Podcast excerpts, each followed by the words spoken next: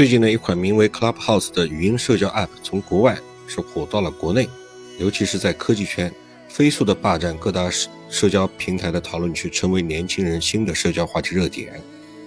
Clubhouse 究竟是如何火起来的？它到底是一款怎么样的社交软件？这个软件的走红呢，还得归功于特斯拉的 CEO 埃隆·马斯克。我们前面一直提到这个人和他的妈妈。在二零二一年的二月一日晚，马斯克在自自己的个人推特上面预告说，他将于当晚十点加入 Clubhouse 进行在线分享。由于 Clubhouse 实行邀请制，用户必须持有邀请码才能登录，所以这个消息一传出，国内外寻求 Clubhouse 邀请码的人不计其数。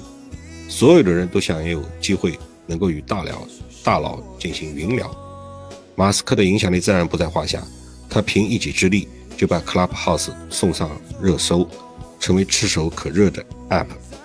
这个软件目前已经暂时的停码，正在做扩容。而与此同时，在国内的不少平台，国外的也有这个 Clubhouse 的邀请码的价格已经炒到天价，eBay 的价格达到近百美元，淘宝的价格也是三百多人民币，月销量超过九十，闲鱼的售价在几十到几百不等。不仅如此呢，Clubhouse 还带火了音频社交的概念。包括荔枝、映客在内的这些美股都迎来大幅的涨势。二月二号，中国音频 UGC 社区荔枝的美股暴涨，这个一度报收五点一六美元，这个涨幅达到百分之六十七点七八，市值已经突破三点四个亿，创十一个月的新高。而映客的港股价格收盘达到二点八三港元，市值超过五十七个亿，创二零一八年十月份以来的新高。就连 Clubhouse 背后的实时音频技术提供商声网也被带火，这个股价大涨百分之四十以上。Clubhouse 是什么？到底是什么东西？它是一款以语音为媒介的社交软件，它是在二零二零年三月份上线的，被业界视作是音频的 Twitter。二零二零年上半年，Clubhouse 曾经获得一千万美元的融资，那个时候公司的估值只有一亿美元。十一年的一月份，Clubhouse 通过新一轮的融资募集到了一个亿美元的资金，公司的估值已经达到十亿美金，成功跻身独角兽行列。尽管上线不到一年的时间，而且一直对新用户实行严格的邀请制，但是 Clubhouse 的这个相关人士透露，它的周活跃用户已经达到两百万。这个软件呢，起初只是一款博客产品，由于曲高和寡。然后又是邀请注册，所以它的活跃用户有限，最终呢，它不得不向社交平台转换，也就变成了今天大家看到的以语音聊天室为主要呈现形式的社交平台。这也让 Clubhouse 逐渐成为一种文化现象，聚集了一大批政治家、风投教授、电影制片人、艺术家和工程师等高质量的邀请制用户。用户呢，可以通过一段简短的对话实现实时分享，比在推特或者脸书上发帖。书面回复来沟通显得更为紧密。用户进入直播间之后，就会发现，在去中心化的房间里面，每个人都可以随意的讲话，可以相互关注。社交从你点进直播间的那一刻就开始了。正如这个 Clubhouse 的名字一样，这里呢就像一间大型的夜店，省去了线下接触的麻烦，保留了用户自由说话的权利。在这里，你可以听到美国青年分享的硅谷创业故事。也可能听到投资人对当前投融资市场的判断，又或者是美食家分享的内容创作的灵感。你既可以是话题的参与者，也可以默默地做一名听众，甚至只是简单的路过都不会有任何影响。有人分析 Clubhouse 走红的原因，除了疫情时期填补人们的社交需求之外，更重要的是以下三点：第一，这个邀请制导致社交链紧密，社群的氛围好。第二是它的产品页面简单，设计得非常好，体验流畅。第三是有人甚至在公开场合夸赞这个 Clubhouse 是一个非常好的体验软件，从社交沟通的底层逻辑上着眼的一个上瘾性的应用。随着全球用户蜂拥而至，Clubhouse 的问题也逐渐暴露，平台不少用户出现了闪退、掉线、服务器压力倍增的情况。不过呢，Clubhouse 想要继续做大规模、增强竞争力，必须突破群体限制。他的创始人近日也表示，他未来计划将软件全面开放给所有的用户，力求尽快达到这个要求。但是希望先将产品打磨好。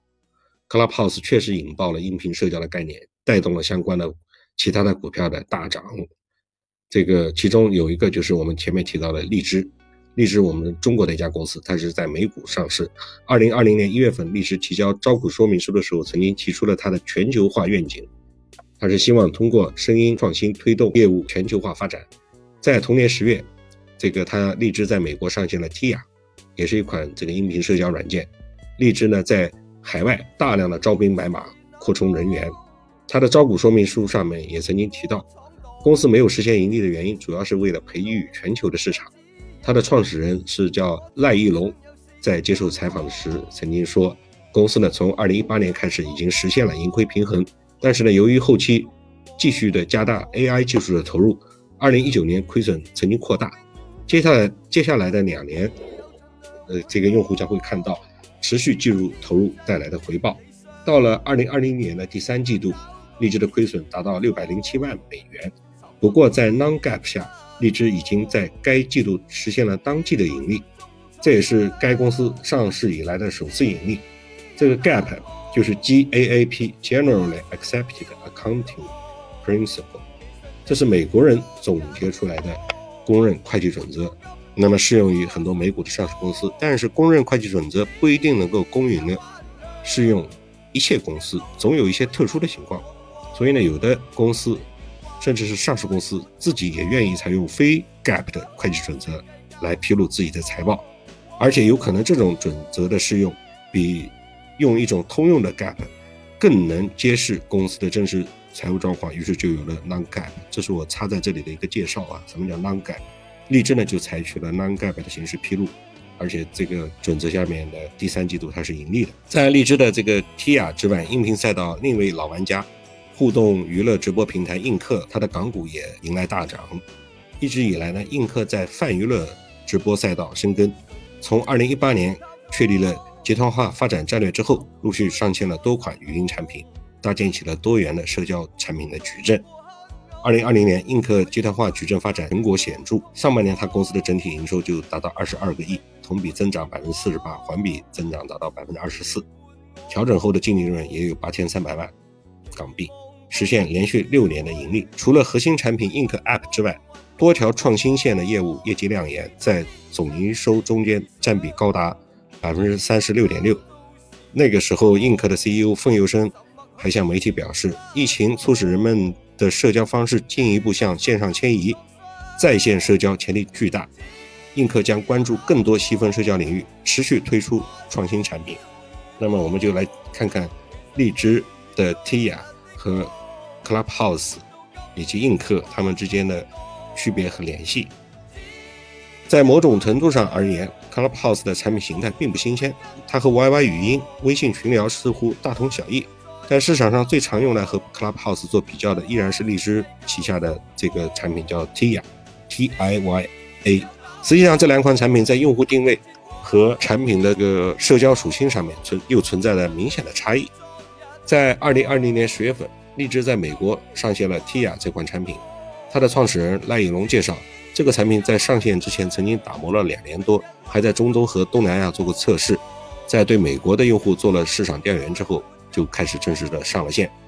那么用户登录了 Tia 之后，可以根据选择不同的标签，随机的进入房间，与其他用户进行实时的语音互动。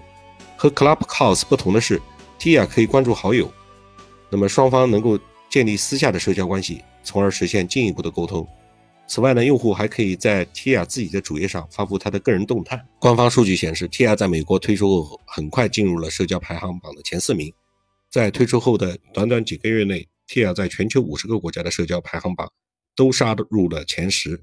目前，Tia 的用户遍及全球的二百多个国家。从产品属性上看，Clubhouse 主打播客派对的概念，而且在这一方面，就为了打这个两个核心概念，它在其他方面做了很多的减法。所以呢，在它的这个 App 应用里边，用户只能说话，没有办法视频发送文字或者图片，而且它的播客内容无法录播回放，这个充分表充分保障了用户的表达自由和隐私安全。而 Tia 呢，更注重社交的联系。寻求多社交场景的切入，赖玉龙曾经透露，第一版的 Tia 就是想激发用户和朋友一起玩，找到音频这个赛道。从游戏场景着手，之后呢，向赛事观看等其他的场景扩散，慢慢的做起来。相较于 Clubhouse，TR 的社交属性更强，但是由于社交链更紧密，在表达自由度上面也有差异。两款产品呢还是有些不同。不过呢，这两款产品的设计都很简单，没有太多不必要的功能。这个他们说起来就是产品的做复杂容易，做简单却是非常难。无论是 Clubhouse 还是 Tia，都有清晰的实用功能和简单的设计，这也是这两款产品在美国大受欢迎的一个重要原因。在用户的定位上，Clubhouse 和 Tia 的差异就变得非常明显了。Clubhouse 不开放注册，只能通过邀请使用。值得注意的是，Clubhouse 的邀请码是需要通过通讯录来发放，即你的这个邀请的好友必须是你通讯录上面的好友。邀请页面呢则会以短信的形式发送给对方，每位用户只能要求两，只能邀请两位新的好友，而且系统还会根据拉新的情况显示邀请人，并引导关注。邀请你的人，由于 Clubhouse 早期大多是这个精英阶层，严格的邀请制下面，他们又能带来更多的相似人群，所以 Clubhouse 目前的整体定位是精英群体，而 TR 的用户群体则相对更大众化、年轻态。在强社交属性下，用户因为爱好聚集在一起，目前选择的又是游戏、唱歌等年轻人最喜爱的应用场景。最终走到一起的就是对新鲜事物充满兴趣的年轻人。赖应龙呢透露，TR 在海外的特点也是社交化、娱乐化、年轻化，所以目前大部分用户都是十几到二十岁，年轻人居多。未来更多场景下的人群都是目标人群。随着 Clubhouse 进入中国的大众视野，外界对其未来能否在中国成功建立自己的堡垒也有不同的看法。像播客平台的创始人杨越就表示，注册了 Clubhouse 之后，这个体验非常炸裂。他说他不认为这是 podcast，而是比 podcast 更高级的东西。他与听者建立的是社交关系，而不是受众关系。但更多的行业人士对其在中国的发展之路持有保留意见。有人说，这个模式是这样的：实时实时连麦加听众的这种形式，目前想象不到一种正经的、轻松的、符合百姓生活需求的形式和它相匹配。实时性对时间的抢占太严重。又对内容的完整性提出了挑战。赖一龙也认为，赖一龙就是荔枝的这个 CEO。中国用户的使用习惯和国外用户不同，在短视频和直播的风口下，已经被云直播、云语音教育得非常好了，对产品非常挑剔，感知水平领先美国非常多，所以对这款产品的新鲜感可能没有那么强。此外呢，互联网巨头也会盯着这个市场，国外企业比较难以进入中国的内地市场。所以，Clubhouse 想要在中国复制美国的成功并不容易。Clubhouse 和 TIA 目前都处于产品的发展初期，现阶段的主要任务还是用户的积累。随着产品覆盖人群更广泛，如何实现商业化，成为需要思考的重要问题，也就是变现嘛。那么，在知乎上面有人说，中国版的 Clubhouse 十三年前就有了。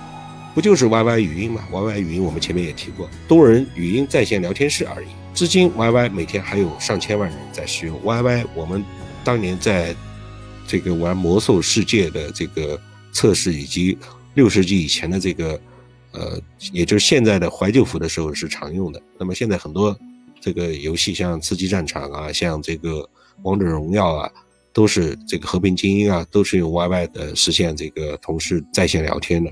Clubhouse 背后的语音技术提供商是声网，声网的核心创始团队都是来自 YY，这个都是知乎上面的观点啊。呃，这个声网的 CEO 就是前 YY 的 CTO，美国的一个创业小团队抄袭了中国存在了十三年的产品，而且还没有自己的核心技术，只能购买中国公司的技术。那么 Clubhouse 的音频技术是中国公司的，Clubhouse 的产品形态在国内很早就有类似的，比如地爪。快递的递，爪子的爪。这个虽然没有用过 Clubhouse，但是地爪其实只要把参加时候的匿名改成实名，就是同一回事儿了。我的感觉是，往往在开始的时候，我们对事物的看法会和认识比较深刻之后完全不同。Clubhouse 的独特价值的一个方面是参加了里面的人，那都是一些社会的精英，里面有很多硅谷的创投圈的大佬，有科技圈的精英，像马斯克这样的牛人。但是不是这个产品的技术、产品的模式，或者这个产品本身就没有其他价值了呢？这很难说。毕竟，在抖音当年刚刚跑出来的时候，当时有很多同质化的或者类似的模式产品非常多。那么这个，比如说大家可能已经遗忘的小咖秀类似的产品，为什么字节跳动能够一家独大，能够走到今天这样的一个龙头地位？那也是他成功了之后，我们才反向总结出来的所谓的经验。我们中国离美国尚有一洋之隔，就如同对面点评我们今天的中国一样，一样的存在许多的这个误区和误解。我们也会存在很多不够全面的地方，所以呢，只能等待时间来检验和矫正了。